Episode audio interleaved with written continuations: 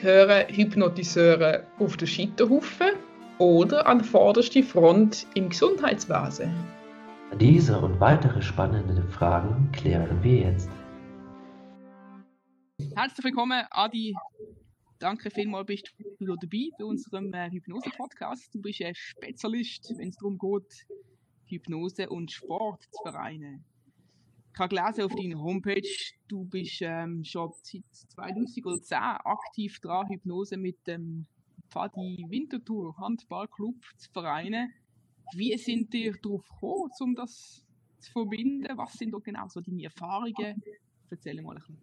Ja, das ist ähm, vielleicht eine interessante Geschichte, weil ich bin eigentlich durch den Sport überhaupt auf die Hypnose aufmerksam geworden. Ich bin seit 2007 als Head Coach von Pfadi Winterthur tätig und äh, wir haben dann in 2010, in der Saison um 19, also sehr schwankende Leistungen gehabt.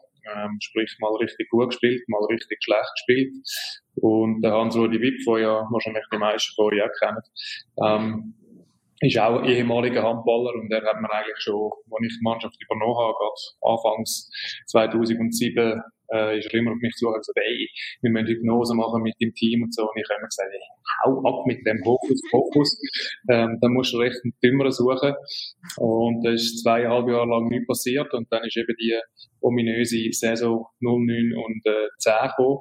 Und der Höhepunkt von unseren Schwankungen ist eigentlich gewesen, dass wir in einem Spiel in Thun, wo eigentlich damals die heimstärkste Mannschaft in der Liga war, mit irgendwie neun oder zehn Goalunterschied gewonnen haben, nachdem man sechs Jahre hintereinander in Serie jedes Spiel in Thun verloren hat. Also das ist ein Wahnsinnsmatch gewesen. Und am Freitagabend, ich kann mich noch gut erinnern, und dann sind wir heim und haben am Samstag trainiert und am Sonntag haben wir das nächste Spiel gehabt gegen, gegen Luzern und die sind damals äh, im hinteren Drittel von der Tabelle und haben dann das Spiel äh, mit 14 Goal Unterschied äh, daheim verloren. Äh, das ist dann die Geschichte gegangen als die höchste Heimniederlage äh, von Pfadi Winterthur Handball. Der Verein gibt es 100 Jahre mittlerweile, also das ist äh, jetzt nicht unbedingt ähm, die Idee gewesen, so in die Geschichte einzugehen, ist aber passiert. Und ähm, ich habe mich noch äh, an das Spiel erinnern, wirklich, wie wenn es gestern gewesen wäre und an die Stimmung in den Hallen und so im Handball. Ist dann nicht so, dass die Leute anfangen, Sachen abwerfen oder dich gnadenlos auspfeifen oder so. Aber die Halle war eigentlich recht voll gewesen und es ist einfach so tote Stille gewesen. Also es hat niemand mehr irgendein Wort gesagt. Es ist auch niemand heimgegangen oder so. Aber es ist einfach, es ist einfach wirklich gespenstisch gewesen in dieser Halle. Obwohl mit vielen Leuten drin und, ähm, ja, nach so einem Spiel, äh, als Coach im Spitzensport weiss man, okay, jetzt noch, noch mal so eins und dann bist du auf Jobsuche. Mhm. Und an dem Tag ist eigentlich der, der Hans-Rudi halt auch an dem Match gesehen, hat das gesehen, hat dann auf mich gewartet äh, nach dem Match, wo ich dann irgendwann nach zwei Stunden äh, mit der Mannschaft irgendwann wieder aus der, aus der Katakombe äh, auftaucht bin und hat gesagt, hey du, äh, was meinst du jetzt nochmal wegen der Hypnose und so? Und ich habe dann gefunden, weißt du was, jetzt kannst du eigentlich auch nichts mehr versichern, machen wir das. und dann äh, haben wir angefangen damit zu arbeiten und durch die Resultate, die äh, unglaublich sind, eigentlich in der kürzesten Zeit. Also wir haben von dem Tag an, wo wir dann angefangen haben mit Hypnose zu arbeiten, am allermeisten Punkte geholt von allen Mannschaften in der Liga, obwohl wir nur Sechster sind, bevor wir angefangen haben mit Hypnose arbeiten und haben im gleichen Jahr auch noch den Schweizer Cup gewonnen. Das war dann der erste Titel seit, seit sehr langer Zeit in Winterthur und das ist, ähm, das ist dann einfach so gewesen, dass ich gefunden habe, hey, jetzt muss ich einfach mehr wissen, was das ist, wie funktioniert das, warum funktioniert das so. Und dann erst eigentlich habe ich angefangen, mich sehr intensiv mit Hypnose zu beschäftigen. Habe dann die Ausbildung gemacht äh, und dann irgendwann eben auch angefangen therapieren. Aber eigentlich bin ich dank dem Sport überhaupt erst auf die Hypnose aufmerksam geworden oder eben dank diesen schlechten Spiel. Hätte wir die nicht gehabt, würde ich wahrscheinlich heute noch äh, Hokuspokus über Hypnose denken sind die Faszinationen mit Krisen und was man alles daraus lernt. Das finde ich persönlich auch immer sehr spannend. Wie ist denn das? Du bist ja auch ähm, ähm, Spitzensportler, ist das richtig? Mhm. Hast denn du auch schon, oder bist du irgendwie mit mentaler Vorbereitung, mentalem Coaching oder so irgendwie in Kontakt gekommen? Ja, natürlich äh, massenhaft. Also man hat das äh, natürlich immer besprochen, diskutiert, angeschaut, ausprobiert. Mhm. Ähm, die Realität ist einfach gewesen, dass äh, also ich bin Handballer natürlich auch äh, im, im Mannschaftssport, dass relativ wenig Akzeptanz gehabt aber vor allem aus, aus dem Grund, weil es nicht wahnsinnig gute Resultate geliefert hat. Also man hat äh, dann Sachen gemacht, irgendwelche Techniken gelernt, wo man dann über Wochen oder so oder, oder sogar Monate hat müssen praktizieren äh, und hat aber nicht irgendwie nicht so gemerkt, hey, ja, okay, das macht mir jetzt tatsächlich besser. Und äh, darum äh, hat sich dann das bei uns nie so richtig durchgesetzt und ich glaube, das ist einer von den absolut überragenden Vorteile, wo Hypnose eben mit sich bringt, dass es unglaublich effizient ist und effektiv und dass man in sehr, sehr kurzer Zeit wahnsinnig viel kann verbessern Was meinst du, was sind denn so Unterschiede, was du schon vorher kennt hast mit den mentalen Vorbereitungen zur Hypnose? Was ist so der Unterschied? Eben, der grösste Unterschied ist einfach die Effektivität und Wirksamkeit. Oder während man eben mit dem klassischen Mentaltraining äh, egal was man dann für, für, eine Technik nutzt, ob das dann irgendwie ein Selbstgespräch ist, ob das Visualisieren ist, ob das irgendwie ähm, sich gut zureden ist oder was, was die Leute alles sonst noch so, so machen. Ähm, da braucht man unglaublich viel Zeit, bis man irgendwann endlich mal merkt, oh, jetzt geht's wirklich, jetzt, jetzt, jetzt funktioniert das auch im Wettkampf. Und in der Hypnose geht das halt ich weiß nicht, tausendmal schneller. Also wirklich nach einer Sitzung in der Regel hat man schon einen, einen wirklich einen grossen Leistungssprung, den man machen kann. Äh, und natürlich hat Hypnose den grossen Vorteil, dass man jede beliebige Technik aus dem Mentaltraining am Schluss auch kann mit Hypnose äh, kombinieren und so viel effektiver zu machen. Okay. Ähm, vielleicht kannst du mal so ein bisschen konkret erklären. Also ich denke, es gibt ja wahrscheinlich wie zwei Arten. Das eine ist, wie sich vorbereiten? Also wie genau gehe ich um in diesen gewissen Momenten, wo es darauf ankommt, denke ich. Und das andere ist vielleicht auch, das ist, wenn gewisse weiß nicht, Topscorer zum Beispiel nicht mehr Goal macht. Also wo wie ja. die Blockade um ist. Genau, das sind natürlich, also da gibt es natürlich ganz viele verschiedene äh, Problemstellungen und, und Ausgangslagen. Oder? Also, was du jetzt gerade erwähnt hast, ist etwas, was häufig vorkommt, eben, dass, dass Leute aus irgendeinem Grund äh, blockiert sind oder dass sie in gewissen Situationen äh, blockiert sind. Vielleicht, wenn es immer, immer wenn es gegen den Gegner ist oder immer wenn es in einem ganz wichtigen Spiel ist, während es vielleicht eben im Training oder in einem, in einem Match, was, was nicht um alles geht, eigentlich äh, völlig normal läuft. Äh, da, da hat man es natürlich dann mit der Hypnose relativ einfach, sage ich jetzt mal, so etwas ähm, zu beheben. Äh, dann gibt es so die allgemeingültigen Themen wie, wie Selbstvertrauen, wie Kampfgeist, wie, wie Fokus oder Konzentration. Äh, Leistungssteigerung auch im körperlichen Bereich und so, äh, wo, wo man auch sehr gut in der, in der Gruppe kann machen ähm, aber da gibt es natürlich große Unterschiede, ob man, äh, was genau das Bedürfnis vom Athlet ist. Es gibt als Einstieg eignet sich immer gut, wenn jemand gerade in einer Krise ist oder, oder eine Blockade hat, weil dann, wie bei mir selber damals auch, der Leidensdruck relativ hoch ist und man eher bereit ist, mhm. etwas Neues zu machen und etwas Neues auszuprobieren, als wenn es eigentlich eh schon gut läuft und man das Gefühl hat, ja, das, das, mhm. das brauche ich nicht, oder? Aber ähm, da gibt's äh, gibt's natürlich tausende von, von verschiedenen äh, Problemstellungen und auch Techniken, wie man nachher sowas anfangen kann kannst du mal erklären, was ist jetzt, wie rennt normalerweise vor? Jetzt zum Beispiel Samstag ist ein sehr, sehr wichtiges Spiel. Jetzt eine Woche vorher, oder ich weiß nicht, wenn, wie machen ihr normalerweise die Vorbereitung, wenn ihr mit Hypnose auch arbeitet? Also wenn wir mit Teams arbeiten, also wir, wir arbeiten ja nicht nur mit meinem Team, sondern, sondern auch mit vielen anderen äh, aus verschiedensten Sportarten. Und ich sage jetzt mal so ein, ein sehr guter Ablauf ist, dass man irgendwo auch eine Saisonplanung macht äh, auch was, was eben die mentale Vorbereitung angeht. Das ist also ein interessanter Punkt, weil ich glaube, wenn du die Leute fragst, wo äh, oder was entscheidet die wichtigsten Spiele, dann wird ja am Schluss jeder Coach und jeder Spieler und jeder Athlet oder jede Athletin wird ja sagen, ja, das, das wird zum größten Teil im Kopf entschieden. Und wenn ich dann sage, also das ist, äh, das ist schön, das ist äh, gut zu hören, ähm, darf ich bitte mal einen Blick auf den Trainingsplan werfen und dann sehe ich dort drauf hunderte von Stunden Athletik, ich sehe hunderte von Stunden Technik, ich sehe hunderte von Stunden Taktik, ich sehe auch viele Stunden Regeneration, aber eigentlich kaum mal was, wo dann tatsächlich für den Kopf ist. Also in dem Sinn ist es dann entweder so, äh, dass man das einfach nur so daher sagt und nicht so meint, oder man weiß halt dann nicht, was ist eigentlich, äh, oder was, was, was kann man überhaupt machen. Und ich glaube sehr, zweiteres ein der Fall ist, oder dass eben viele mit mit diesen bekannten Instrumenten aus dem klassischen Mentaltraining nicht dort herkommen, wo sie gerne würden sein. Und um deine Frage äh, zu beantworten, so ein klassischer Ablauf wäre ähm, jetzt in einer Arbeit mit einer Mannschaft, dass man zu Saisonbeginn, äh, wenn das Team dann auch wieder zusammenkommt, vielleicht auch frisch zusammenkommt, viele, viele neue äh, Spieler oder, oder Teammitglieder dazukommen, einmal so ein, zwei, drei Sitzungen macht, um gewisse Sachen zu festigen. Äh, das können Teamwerte sein, das kann auch nur dazu dienen, überhaupt einmal alle wirklich äh, Hypnose spüren zu lassen. Das können Sachen sein, die man vielleicht in der Regeneration kann brauchen, sagen jetzt mal so ein bisschen unproblematische Geschichten. Und dass man dann irgendwie während der Saison äh, ein, zwei Auffrischer vielleicht macht und dann eben vor dem ganz wichtigen Spiel äh, dann auch nochmal irgendwo eine Session macht mit, mit was für Themen, das halt dann in dem Moment äh, gerade anstehen und aktuell sind. Also, manchmal gibt es Phasen, wo, wo, wo Teams vielleicht wirklich überdrehen oder, oder, oder so überaktiviert sind, dass man sie eher ein bisschen muss abholen muss. Dann gibt es wieder andere Teams, wo, wo vielleicht eher zu ruhig sind, wo dann mal ein bisschen Schub äh, Aggressivität brauchen, den anderen fehlt Selbstvertrauen. Also nochmal, das, das muss man dann wirklich äh, im Detail anschauen, was die Problemstellung ist. Aber ich sage jetzt, wir schaffen eigentlich, wir brauchen nicht mehr als fünf, vielleicht sechs Sitzungen äh, in einer Saison mit dem ah, okay. Okay.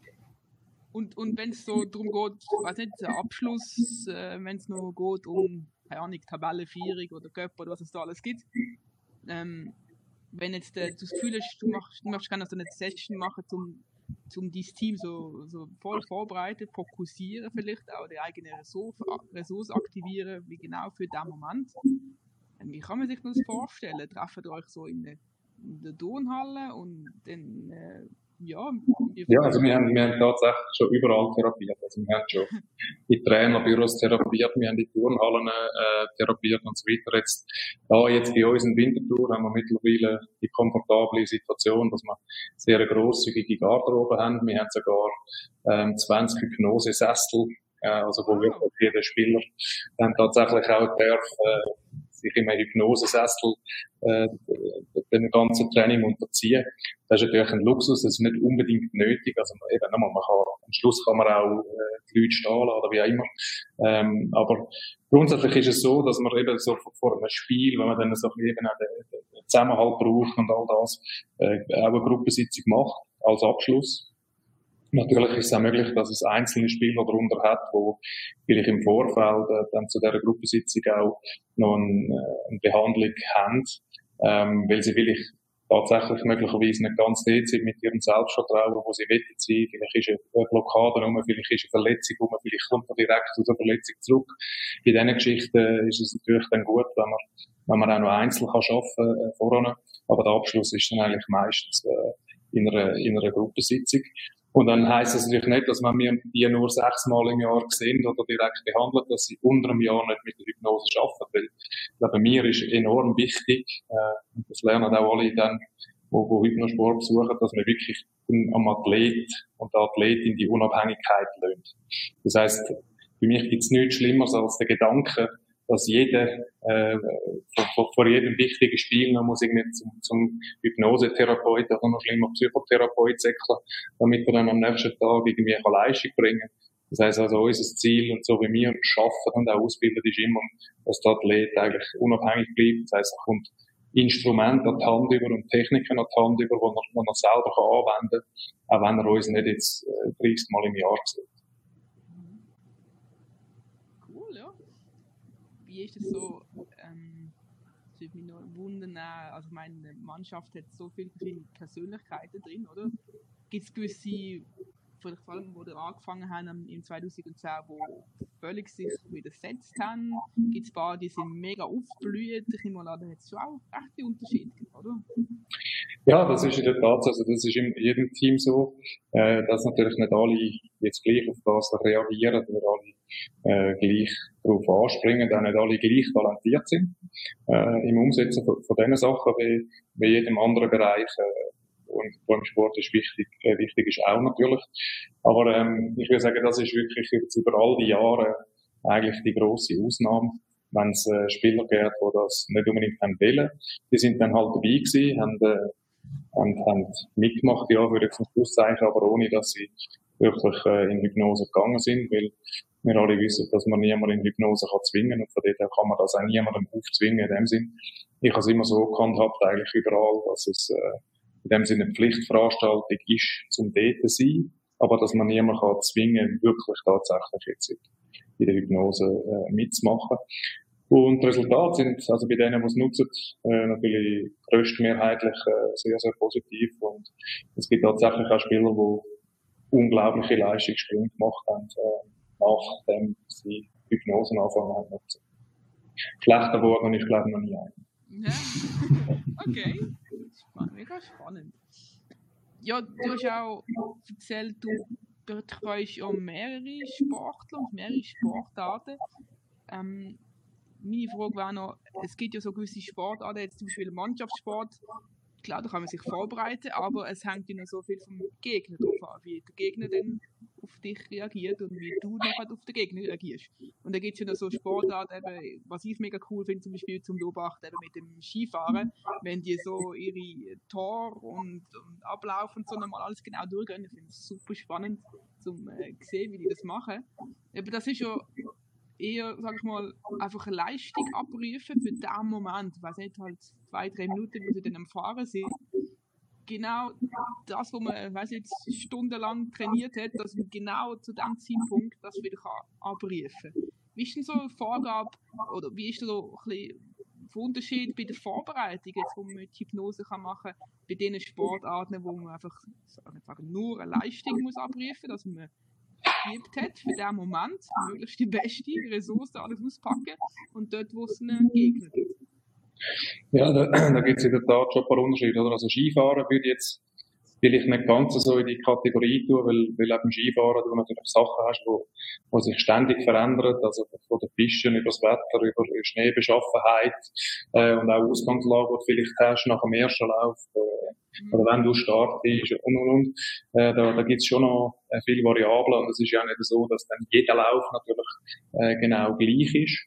Ähm, und in anderen Sportarten, also wenn du Leichtathletik hast, irgendeinen 100 Meter Sprint oder, oder 400 Meter oder was immer, ist es tatsächlich so, dass du äh, quasi einfach nur diese Anführungs- Schlusszeichen musst, äh, musst abrufen. Also es wird, wird da keiner vorne durchsäckeln und es wird nicht anders gesteckt werden. Äh, und dort unterscheidet sich natürlich äh, die Vorbereitung ein Stück weit, ähm, ein Stück weit schon. Ähm, andererseits gibt es auch wieder viele Punkte, wo natürlich ähm, extrem überschneidend sind. Und ich glaube, dann am Schluss vom Tag, fast in allen Sportarten, ist das Wichtigste, das Schaffen, den Fokus zu haben. Und Fokus heißt immer, so auf, auf, auf das zu gehen und sich einzig und allein oder die ganze Energie noch für das aufzuwenden, wo man tatsächlich auch beeinflussen kann. Und das ist beim Skifahren nicht anders als, äh, als bei einer Marathonläuferin oder, oder am Schluss bei einem Hockeyspieler. Ähm, es gibt natürlich in den, in den Spielsportarten mehr, sage ich jetzt mal, äußere Einflüsse, Gegner, Schiedsrichter, Publikum, äh, Beschaffenheit von, vom Spielfeld und so weiter, wo, wo, wo sich ändert. Aber das ähm, ändert nichts daran, dass man eigentlich äh, halt eben mit dem Fokus irgendwo muss an die Aufgaben hergehen.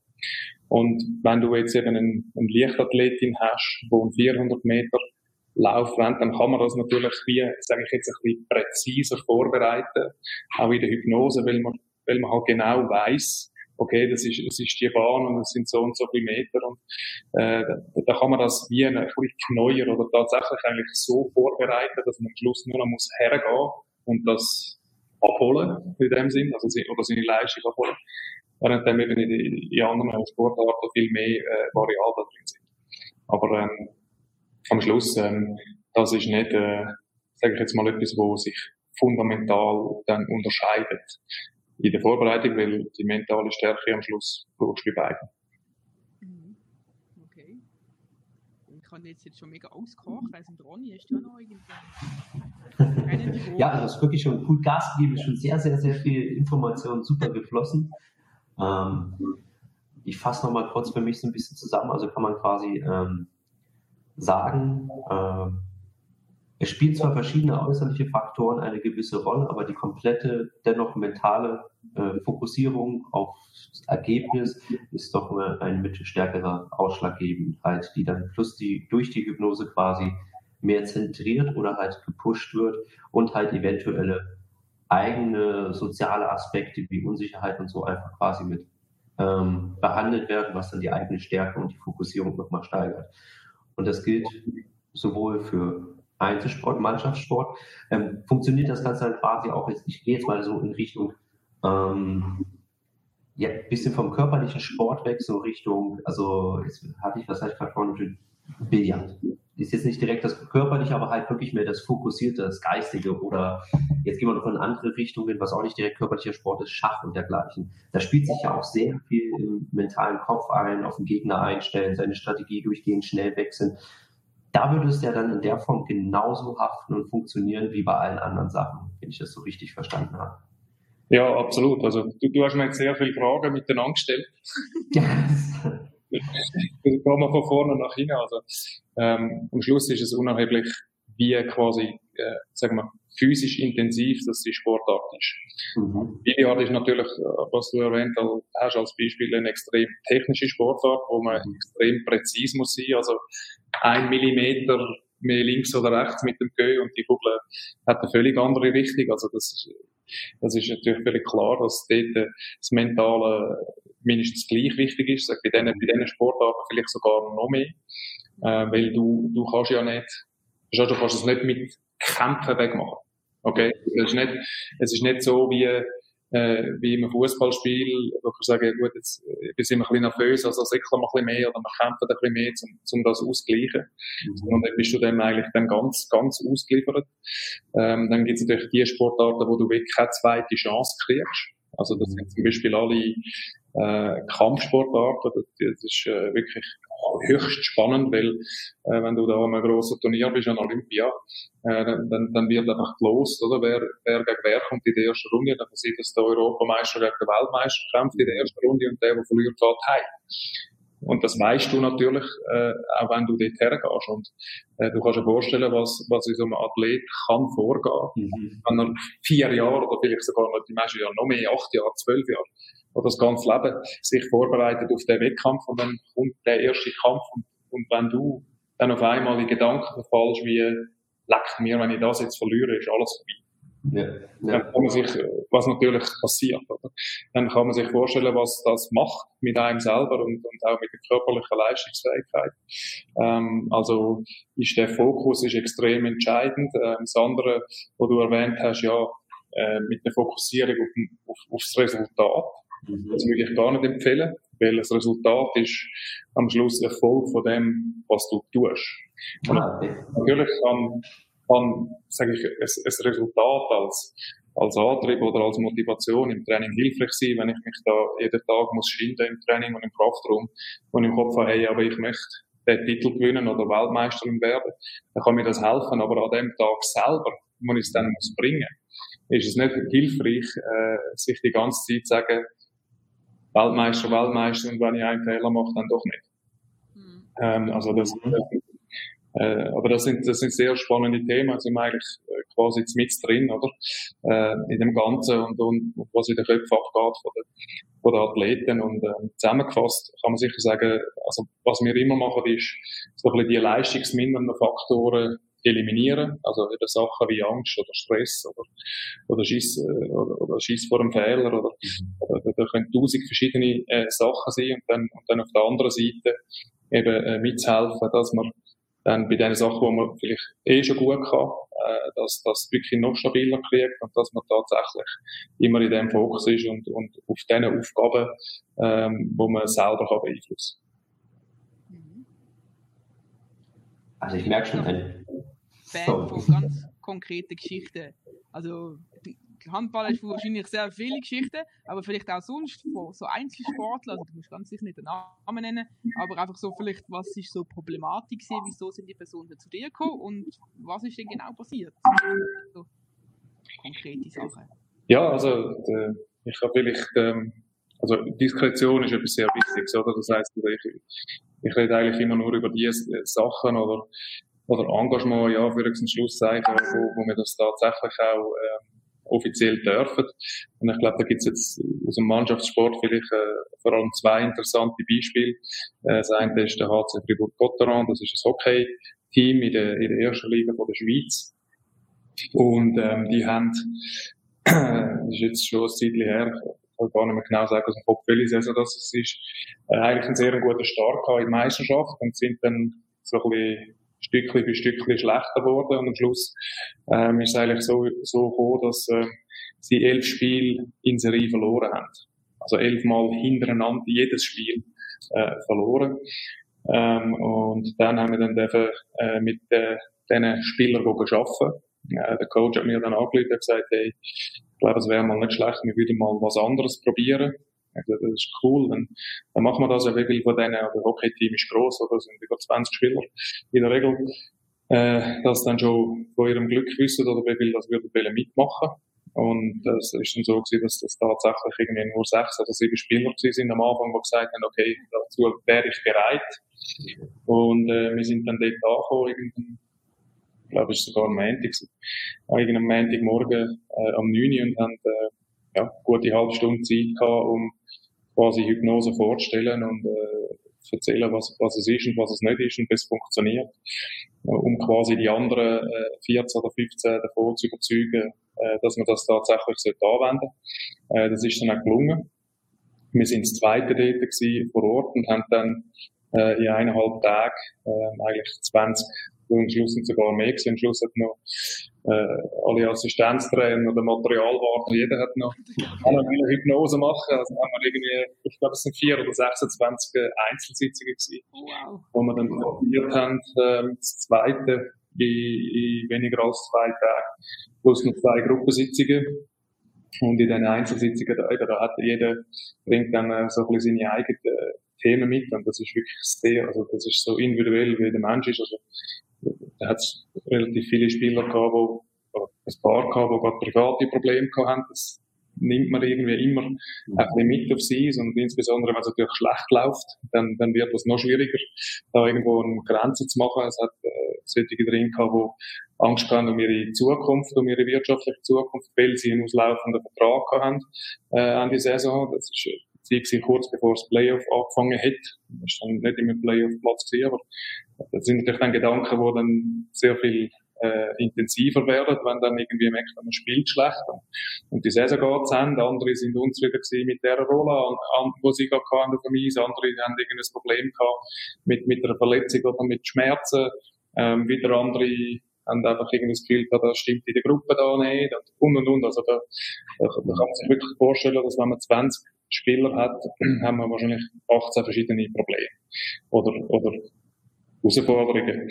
Und ähm, äh, wir haben dann auch zwei Gruppensitzungen gemacht mit der Mannschaft, um eben ein bisschen ähm, das, das, das Vertrauen irgendwo wieder herzustellen. Oder man kann sich vorstellen, wenn man elfmal hintereinander verliert, das ist wirklich, mhm. das, das ist dann nicht so, okay, jetzt haben wir halt zweimal verloren, komm heute jetzt, oder? Weil äh, irgendwann gibt es fast eine Gewohnheit daraus, man geht raus, man fängt an, man bemüht sich und dann bam, bam, schon wieder 3-0 und okay. Und, da ist, und, und jeder, wo, wo den Böck hat, möchte vor allem nicht der sein, der schuld ist wieder an der nächsten Niederlage. Das heisst, die Spieler haben im Kopf, ich will ja keinen Fehler machen. Und wenn du das im Kopf hast, ist genau das Einzige, wo du damit provozierst, natürlich genau das passiert. Mhm. Das nicht, du kannst ja nicht sagen, ich möchte das nicht machen. Das funktioniert nicht wirklich. Ähm, und ähm, ja, also das ist ja hochspannend, wenn man, wenn man mal Gelegenheit hat, äh, das mal äh, mitzuerleben, auch, auch sehr intensiv. Also wir haben das abgeschlossen. Äh, wie gesagt, in zwei Tagen es sind zwei Gruppensitzungen gewesen, plus ein noch, noch anfügen, sehr kurze Einzelsitzung, weil eben man hat ja dann sehr wenig Zeit gehabt äh, damit und nachdem äh, die Intervention abgeschlossen ist, haben wir dann viermal in Serie äh, gewonnen, nachdem man vor elfmal in Serie verloren hat, äh, die Player-Qualifikation noch geschafft und alle sind glücklich gewesen. Und das sind so, also das ist so ein klassisches Beispiel oder vielleicht sogar eben ein kleines Extrembeispiel nach, nach tatsächlich elf Niederlagen in Serie. Das ist, äh, da kommen wir schon an eine Mannschaft an, wo, wo es dann wirklich schwer hat, einfach vom allein, sage ich jetzt mal, aus dem Teufelskreis rauszukommen vielleicht weiß ich nicht, ob du ein Beispiel hast so von einer Einzelsportler oder Sportlerin, würde mich auch noch interessieren. Ja, also was ich, was ich vorher erwähnt habe, äh, also jetzt nicht gerade in dieser Konstellation äh, Weltmeister und Europameister, aber tatsächlich äh, äh, aus dem Kampfsport mhm. äh, habe ich schon äh, Leute, also ich glaube wahrscheinlich schon jede Sportart irgendwie einmal gehabt. Aber äh, Kampfsport finde ich wirklich hochspannend, weil es immer so ein, ein alles oder nichts ist und es kann nach, nach äh, wirklich, es kann nach drei Sekunden fertig sein. Also wenn der andere im ersten Kampf nach drei Sekunden umnietet oder auf der Rücken legt, dann ist es das einfach gewesen. Und dann, dann hast du einfach 16 Jahre für nichts trainiert. Das ist wirklich äh, eine brutal interessante Ausgangslage. Und der Athlet, den ich äh, betreut habe, der hat mir gesagt, er hat die Erfahrung schon gemacht, äh, dann bei der, bei der Meisterschaft voran, dass jedes Mal, wenn er eigentlich führen geht auf die Matte, also er ist, er ist vorbereitet, er ist super trainiert, er fühlt sich gut und so. Und dann, wenn er quasi den Weg muss machen zu der Matte führen, dann ist es, als würden quasi die ganze Zeit einfach einen da oben drücken und wenn er eigentlich vorne nachkommt, kann er kaum mehr irgendetwas um, um sich herum wahrnehmen oder so. Äh, aufgrund von dem, von dem Druck und, und auch der Erwartungshaltung, die er natürlich sich selber macht und von der Angst, das könnte wieder passieren. Ne? Das ist natürlich im Sport ein, Phänomen, wo ja, wo, wo schnell kann passieren, weil alle, die sich mit Hypnose beschäftigen, wissen ja, wie sage ich jetzt mal so ein bisschen Programm oder, oder Gewohnheiten entstehen durch irgendein Ereignis und eine sehr intensive Emotion. Und im Sport hast du das praktisch jedes Wochenende, dass es irgendein Ereignis gibt und eine sehr intensive Emotion.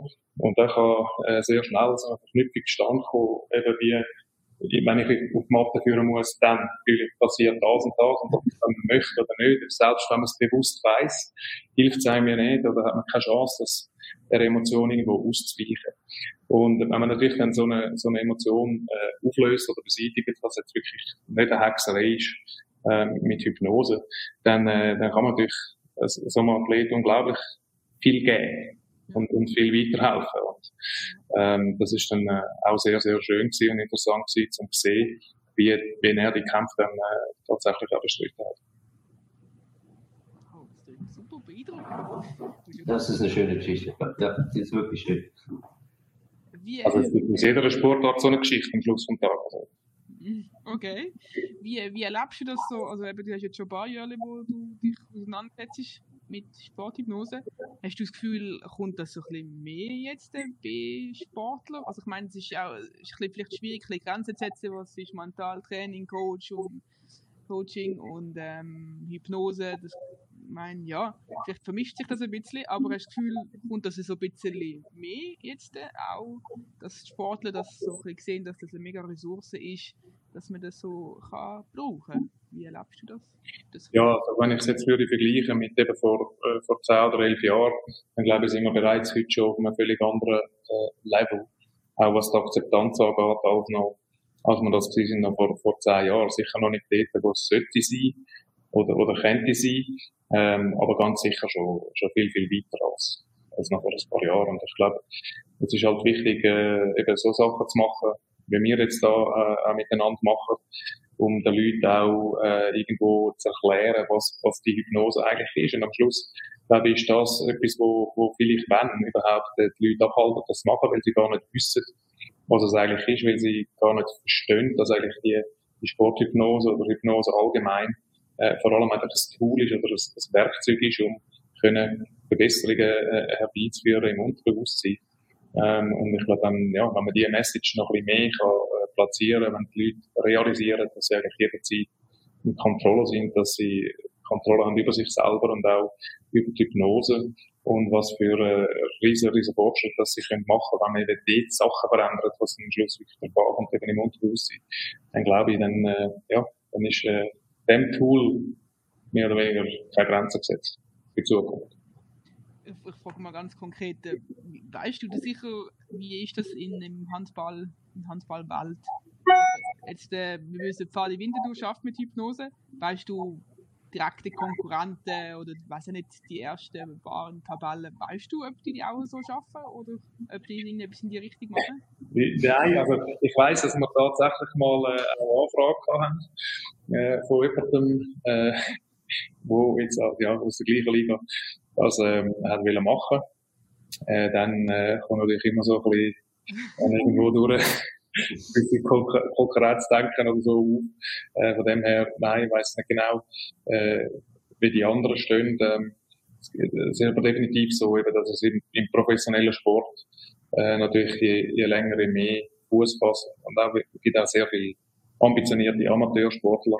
Aber wenn du dir überlegst, wie viel eigentlich eine Athletin muss investieren, wenn, wenn sie schon ein gutes Niveau hat, um nur schon einmal 1% besser werden, ja. ähm, dann, äh, dann glaube ich, ist es nicht auf der Hand, dass Athletinnen ähm, interessiert daran sind, etwas zu lernen, wo sie in drei Stunden können, also immer 10 oder 20% besser werden. Stelle mir schon vor, ich meine, ich habe schon als ganz kleines Mädchen mega gern, so, vor allem wie, beim Fußball, wenn es um Penalty-Schießen gegangen ist, beobachtet. Das ist ja eine reine Kopfsache. Also, es ist ja nicht, nicht so anstrengend, den Ball zu shooten, oder? Aber es ist so, ich finde es so faszinierend zu sehen, wie die Leute schon nur mal anlaufen zu dem Ball. Wie ist der Abfall? Wie, ich habe das Gefühl, eben, da sind sie schon so recht so in dem Film drin. Was passiert mit dem Goalie, was der so ein bisschen macht. Ähm, kann man das so wirklich auch ganz klar weißt, so vorbereiten, stelle ich mir vor, oder? Was machst du genau? Okay, du bist jetzt dran, du gehst jetzt führen, gehst zu dem 11-Meter-Punkt, nimmst den Ball, was machst du genau? Oder? Ja, also das, natürlich kann man das, aber die Frage ist, in welcher emotionalen Verfassung, rein einfach zu wissen, was man will machen, ist das eine, und ich glaube, das weiß auch jeder, bevor er dann dafür läuft. Die Frage ist, was passiert mit dir von dem Punkt an, wo du dann den Ball abgeleitet hast und kannst du anlaufen und weißt, dass jetzt der Schuss kommt. Ähm, dann sieht es dann auf einmal anders aus. Und ich glaube, Penalty-Schüsse ist, ist ein interessantes Beispiel. Oder? Also England hat mal irgendwie äh, über 20 Jahre lang jedes Penalty-Schüsse an jeder Grossveranstaltung verloren. Jedes. Ich habe schon nicht die Schweiz Schweiz hat es nur zweimal, glaube ich, hergebracht. Oder dreimal sogar, ich weiß nicht, aber England. Also das hat sich wirklich äh, x-fach wiederholt. Ich, und also das sind irgendwie drei oder vier Generationen von Spielern gewesen. Und ähm, natürlich wird dann auch mit diesen Spielern, also wenn das mal ein bisschen in eine falsche Bahn läuft, äh, ununterbrochen Wachhypnose gemacht. Also du, hast es jetzt auch schon gemacht, wenn du nur schon an die Schweiz denkst und Penalty schiessen, dann gehst du schon davon aus, dass sie das nicht kennen, weil du irgendwie noch das und das und das Bild im Kopf hast.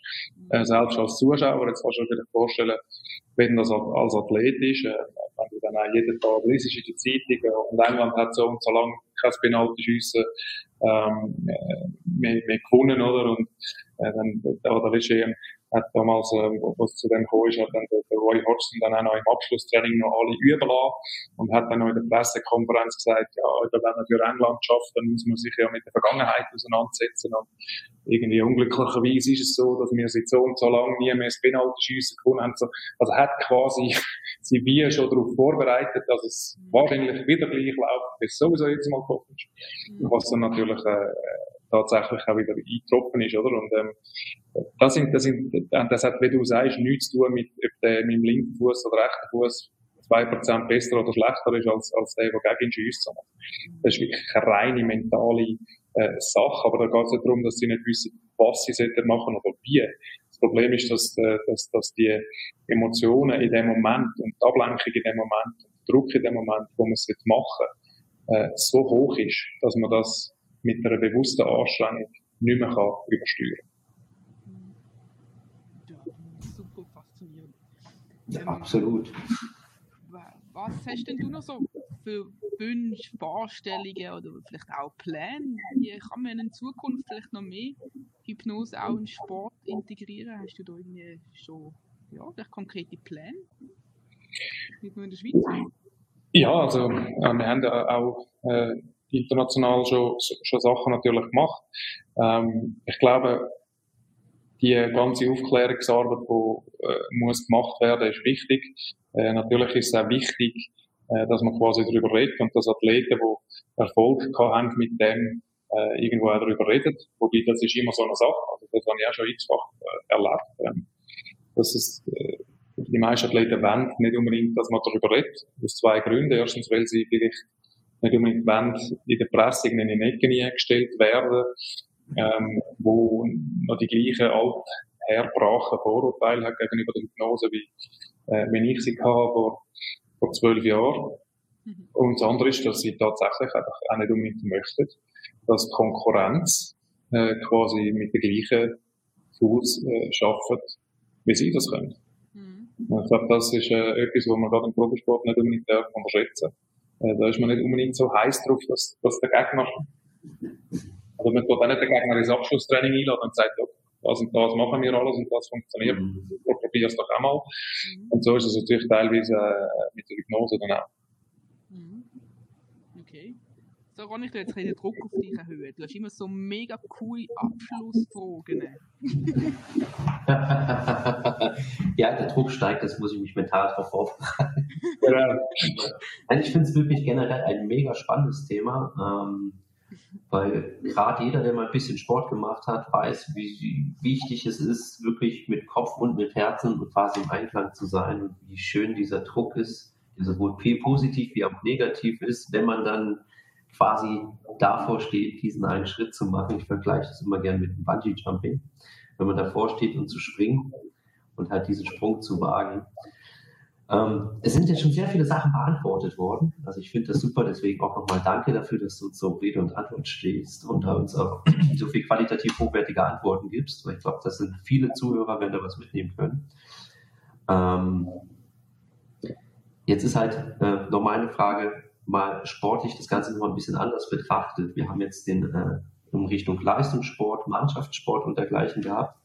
Ähm, wie sieht es denn generell aus? Ähm, jetzt zum Beispiel für, sag jetzt mal, den Kleinbürger, der gerne ins Fitnessstudio und so weiter geht. Ist auch da die Möglichkeit zu sagen, hey, schnellere Resultate, effektive Resultate, der Kopf spielt sich schneller mit dem Einklang ähm, und dergleichen. Gibt es da halt auch dann die vielen Möglichkeiten oder muss man halt erst schon ein gewisses Vortraining haben, mental eingestellt sein? Wie sieht es damit aus? Nein, gar nicht. Also ich glaube, das, das ist auch ein Bereich, wo äh, sehr stark wächst. Oder? Also wenn man heute mhm. wirklich auch ambitionierte Sportler das es gibt, dann, äh, dann, dann ist einem klar, dass da wirklich ein großer Markt ist. Also da ist auch das Niveau teilweise äh, sehr, sehr hoch. Also wenn man schaut, was, was da im Triathlon oder, oder auch im Laufen äh, teilweise abgeht in dem sogenannten äh, Breitensport, oder wo man ganz oft Leute findet, die 15, 20 Stunden in der Woche trainieren, Mhm. Für Breitensport, also das, das ist definitiv, und die haben, die haben genau die gleichen äh, Ausgangslagen oder mentalen Problemstellungen wie am Schluss Leistungssportler, weil äh, eins ist auch klar, also der, der größte Druck, wo entsteht, ist immer der, wo du selber auf dich machst. Mhm. Und das ist natürlich bei jedem, wo Hobby oder Breitensport, oder ich finde, das ist so ein abwertender Begriff, ich sage einfach, oder jeder, der nicht im professionellen Sport ist, äh, am Schluss genau gleich hat. Oder? Und dann gibt's noch die, wo vielleicht noch wirklich ein bisschen Stufe unten dran sind und eigentlich wissen, sie sollten trainieren und das wäre gut für, für Gesundheit und äh, es wird sie leistungsfähiger machen und äh, keine Ahnung, für Krankenkassen wird es auch noch helfen und so. und es einfach nicht herbringen, ähm, aus, aus Motivationsgründen oder aus, aus Oft, weil sie sich einfach zu schlecht fühlen bei dem, was sie machen oder für das, was sie machen. Und da kann man auch helfen. Also ich glaube, das ist wirklich absolut das ganze Spektrum äh, voll und ganz offen, äh, was, was der Sport angeht. Äh, und dann gibt es noch zwei Bereiche, wo wir jetzt noch so ein bisschen am Rand gestreift haben, wo, wo es ein riesiges Potenzial ist. Oder? Und das eine ist der ganze Bereich Regeneration. Mhm. Ähm, also wenn man sich nicht anschaut, wie der Markt aufteilt ist und wie viel Geld das ausgegeben wird für regenerative Maßnahmen, wo mindestens statistisch nachweisbar nicht wirklich jetzt riesige Effekte erzielen, dann, äh, dann weiß man, dass, dass das interessant ist und das ist natürlich entscheidend für Sportler. Je besser du regenerierst, desto mehr kannst du trainieren. Mhm. Je schneller du in einer Playoff-Serie regenerierst, desto erfolgreicher wirst du sein. Also das Thema Regeneration ist riesig. Und dann das nächste ist das Thema Verletzungen und äh, wie schnell kann ich gesund werden, wie schnell heile ich, wie bin ich auf Operationen vorbereitet, wie nach Operationen, wie schnell komme ich wieder äh, zurück aufs Feld, also das ganze Return to Play. Auch das ist äh, nochmal ein riesiges Gebiet, äh, ganz für sich selber, ähm, wo man ja, fast Wunder kann vollbringen oder wirklich extreme Beschleunigung kann äh, bewirken, wenn man weiß, wie Hypnose als Sporttool einsetzt wie, wie ist das jetzt bei dir in der Mannschaft? Ähm, ich nehme mal an, du erzählst jetzt auch Selbsthypnose und dass sie vielleicht auch selber, wenn sie jetzt von einer Verletzung kommen oder Schmerzen haben oder so, vielleicht ein bisschen irgendetwas für sich selber können machen Ja, absolut. Also wir, bei uns kann jeder äh, Selbsthypnose äh, im Team. Und das ist am Schluss etwas, wo dann auch jeder Sportler sollte lernen, wenn er, wenn er regelmäßig mit Hypnose schafft, das ist klar. Und dann kann man das, äh, dann kann man das natürlich auch selbstständig anwenden. Also gerade bei diesen Themen, also bei jedem Thema natürlich am Schluss, aber gerade bei, bei, Regeneration ist das äh, schon hilfreich. Oder? Mhm. Am Schluss ist es eigentlich so, dass die meisten Sportler nach einem Spiel oder nach einem Wettkampf, wo es wirklich um etwas geht, ähm, es kaum herbringen, überhaupt rechtzeitig zu schlafen weil du derart aktiviert bist und voll physisch komplett auspowert bist und mental irgendwo immer noch da oben, dass dir gar nicht gelingt zum Schlafen. Und wenn du dir jetzt vorstellst, also wenn wir jetzt wieder das Beispiel Hockey nehmen, dass du irgendein Playoff-Spiel hast, äh, irgendwo, nehmen wir jetzt mal an, es wäre Rebel wie Davos oben, mhm. und dann fahrst du noch, und dann bist du irgendwann um halb zwölf am Abend fertig, und dann fahrst du noch irgendwie mit dem Bus vier Stunden heim, dann kommst du irgendwann am Morgen um drei oder so an, bist eigentlich total tot, äh, gehst heim und kannst nicht pennen, weil du immer noch überaktiviert bist und am 11 ist wieder Training und am, am, Samstag, am nächsten Tag wieder Spiel. Also das ist mhm. tatsächlich ähm, natürlich eine heikle Geschichte und, mhm. und äh, kann man mit Hypnose auch wieder viel vereinfachen.